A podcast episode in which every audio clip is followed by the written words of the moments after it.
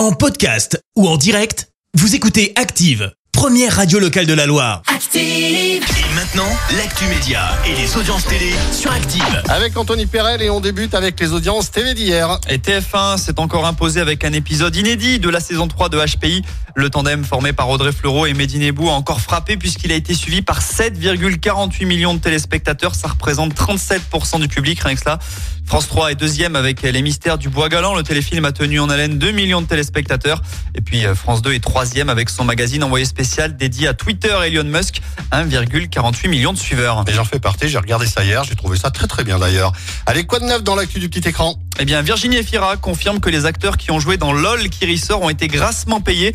C'était une polémique il y a quelques semaines après une sortie de Blanche Gardin à ce sujet. L'actrice belge affirme n'avoir aucun regret d'avoir participé à l'émission. Ce qu'on fait de notre argent, ça nous regarde, a-t-elle aussi évoqué. Rappelant au passage que le cinéma et la télévision, c'était une industrie. Autre genre, vous voulez notre mort. La phrase est signée de Thibaut Garcia et Jessica Thivenin. Est-ce que tu vois de qui il s'agit? Ah non, pas du tout. Ce sont- pas du tout. Ça m'étonne pas. Ce sont des influenceurs, stars de télé-réalité en tout genre. Eh bien, ils sont actuellement dans le pétrin, car l'organisme de répression des fraudes s'intéresse à eux, bizarre, bizarre, hein, puisqu'ils sont accusés de dropshipping, cette technique qui consiste à faire passer une babiole pour un produit recherché et le vendre dix fois son prix. On veut nous abattre, a notamment dit Jessica.